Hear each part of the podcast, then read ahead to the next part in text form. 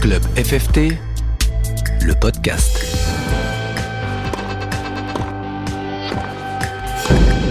Bonjour à toutes et à tous, bienvenue dans Club FFT, le podcast. C'est la balade sonore qui tous les mois vous fait découvrir les clubs à travers les différents acteurs, qu'ils soient bénévoles, enseignants, licenciés ou tout simplement pratiquants.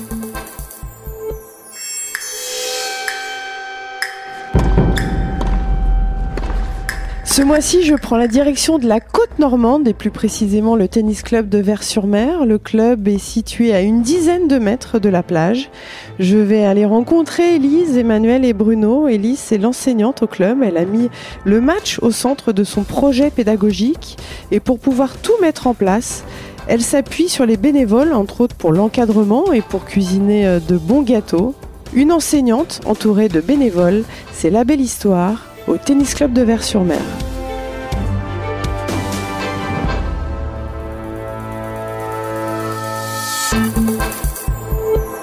Je vais commencer avec Élise, l'enseignante du club, qui prépare les enfants au match avec les bénévoles comme soutien. Oui, bonjour, je suis Élise Langlois, euh, tennis club de verre, enseignante euh, bah, brevet d'état premier degré depuis 2006. euh. Allez, on va partir, on va faire la petite visite du club avec toi. Tu nous fais la, la visite? Ouais, avec plaisir. Il y a la salle. La salle de jeu, voilà. On a un baby-foot, on a un palais, on a des échecs, on a voilà plein de jeux de société pour euh, pour occuper les enfants par euh, par temps pluvieux. Voilà. C'est marrant parce que souvent on dit euh, on passe beaucoup de temps dans un club de tennis, on va à la maison, mais là on va à la maison au sens propre, c'est qu'en fait on est dans une maison. Le club C'est une maison. Exactement, avec un étage, un grenier. On va aller faire un petit tour en haut? ouais, sans problème. Il y a combien de licenciés dans le club de Vers-sur-Mer Euh, 146. 146 licenciés sur l'année l'année 20, 21, 22. Alors nous en 23, on le saura vraiment en fin d'année parce qu'on est un club aussi euh, estivalier. Donc euh, c'est un nombre de licences qui varie. euh, voilà, Combien l'été. À l'été, euh, Ouais. beaucoup, beaucoup, beaucoup. Tu fais x2 à minima? Oui, c'est ça. Ouais, ouais, c'est ça. Donc voilà. Donc on est dans une. Ici, on a une pièce, euh, voilà, de de réunion.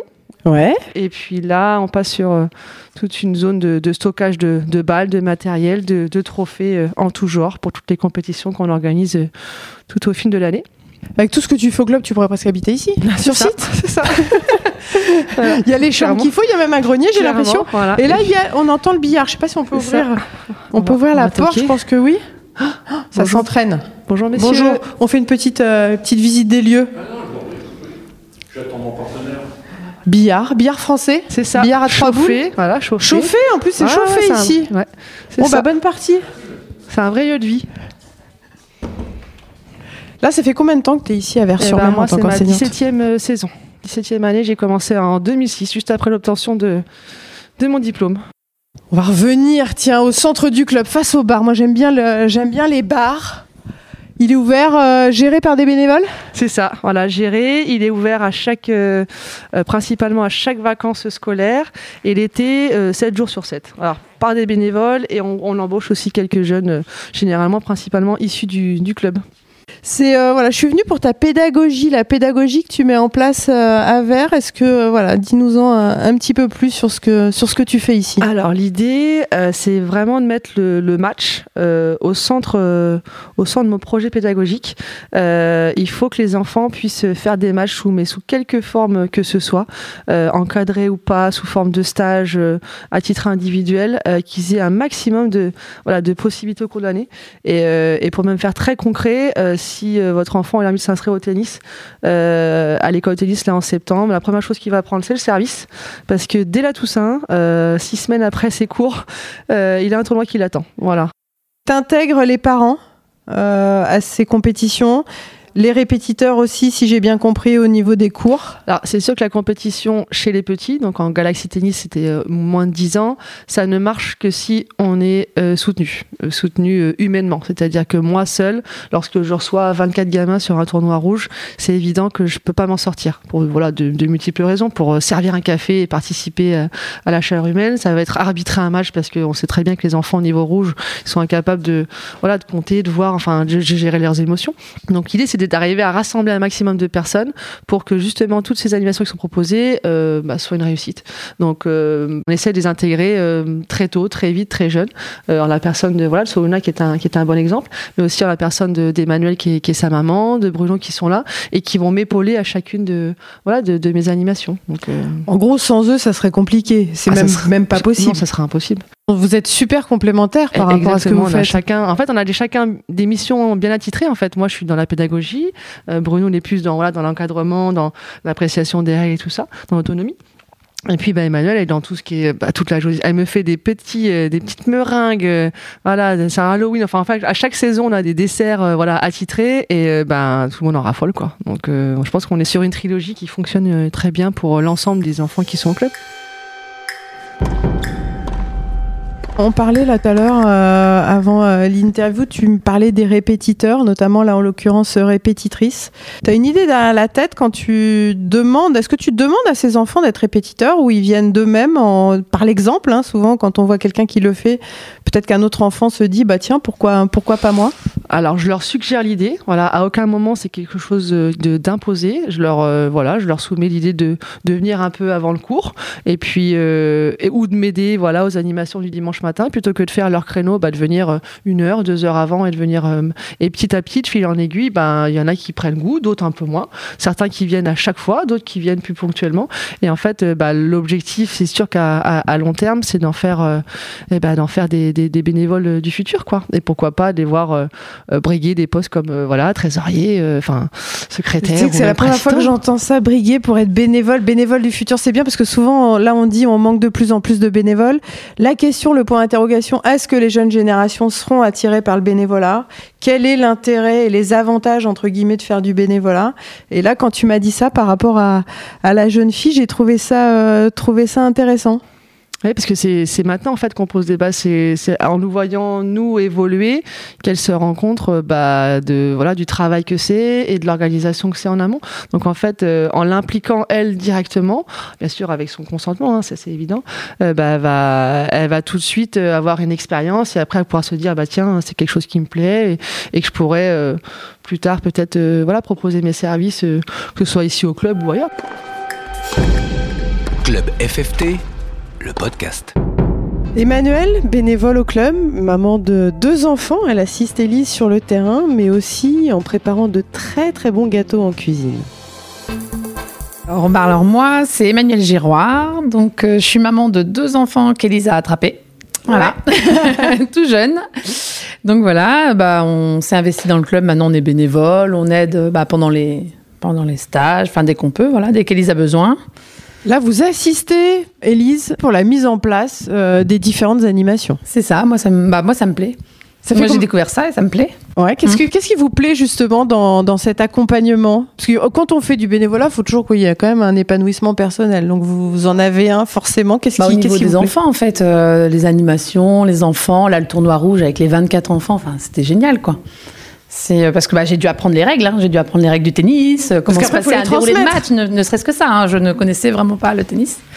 Donc voilà, et puis maintenant. Bon, Est-ce que vous vous rendez compte que vous êtes quand même un élément important dans le bon déroulement et dans la bonne vie de club? Parce que ça, faut pas l'oublier, c'est que sans bénévoles, euh, bah, souvent il n'y a pas d'animation, ou en tout cas il y en a moins, et vous faites partie en fait des personnes qui, bah, pour que le, le, club vive bien, pour que l'enseignant puisse continuer à, à bien bosser, il faut des personnes comme vous. Et il en faut plus.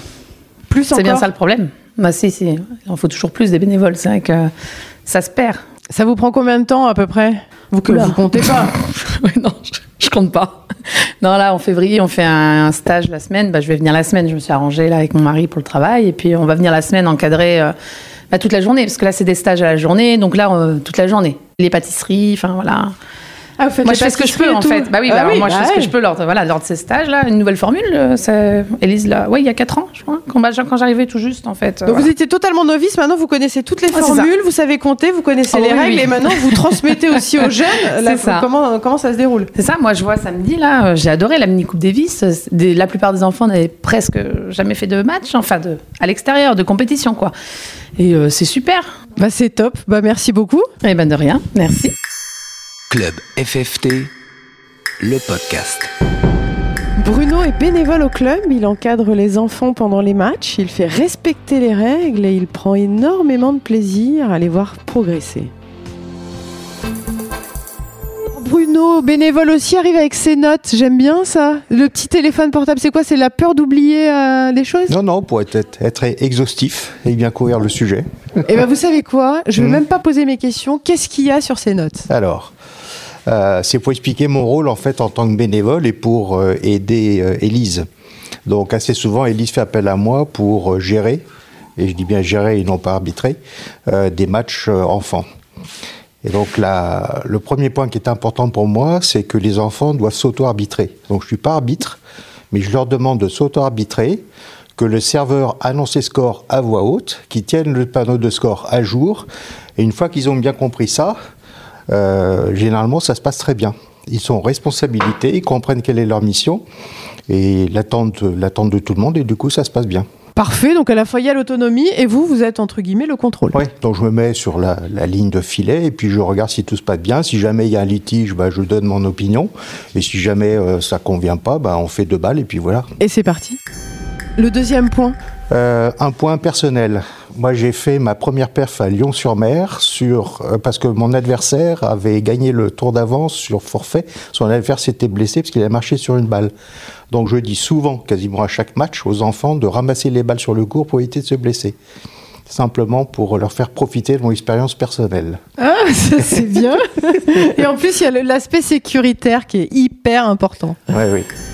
Euh, ensuite, bon, pendant que les matchs se font, ce sont des petits, hein, donc euh, je suis pas trop regardant sur les fautes de pied. Mais par contre, je fais systématiquement. Ouais, parce que là, sur les pieds, il y en a quand même beaucoup des fautes de pied. Oui, oui, Donc, peu importe, c'est pas grave, ça, c'est un, un, détail, c'est pas ça qui va changer le jeu, de toute façon. Mais par contre, je fais assez souvent un débriefing après le match. Soit je les prends tous les deux, je leur dis ce qui est commun aux deux, par exemple des fautes de pied, ou alors je vais voir un, un mhm. joueur et puis après l'autre, si nécessaire, pour leur dire ce que j'ai vu pendant le match. Et un point qui m'est cher, puisque je suis gaucher, c'est Ça, c'est du talent, ça, c'est fabuleux. fabuleux. Bravo. C'est que, et c'est encore arrivé euh, la semaine dernière, c'est que je leur demande est-ce que tu as vu que ton adversaire est gaucher? Ou alors, je leur, dis, je leur, dis, quelles sont les caractéristiques de jeu de ton adversaire? Et la personne que j'ai interrogée me disait euh, tout un tas de choses sur il joue long, il joue court, etc. T'as vu qu'il est gaucher? Ah non.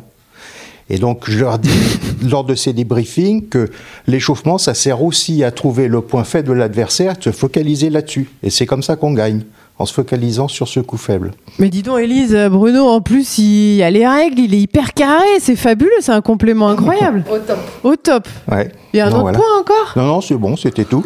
Ça, ça suffit Non, mais euh, c'est très très bien. Moi, ce que je retiens, c'est qu'à la fois, c'est euh, vous y passez du temps, mais en même temps, il y a un vrai rôle de voilà de formation, d'éducation mhm. éducatif auprès auprès des enfants sur des euh, c'est vrai sur des éléments qui sont qui sont hyper importants. Vous, d'un aspect point de vue personnel, qu'est-ce qui vous plaît justement dans cet accompagnement et dans ce que vous faites ici à Vers-sur-Mer?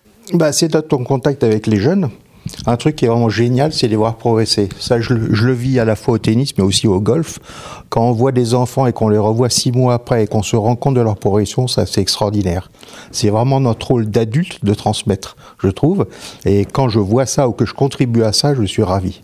vous vous rendez compte aussi que c'est quelque chose d'hyper important quant à la, voilà, la, bonne vie du club et ah pour les enfants, que les enfants puissent, puissent progresser? Ah oui, oui. Bah ici, de toute façon, si on n'a pas Élise et si on n'a pas un cours couvert, on est mort il faut les deux.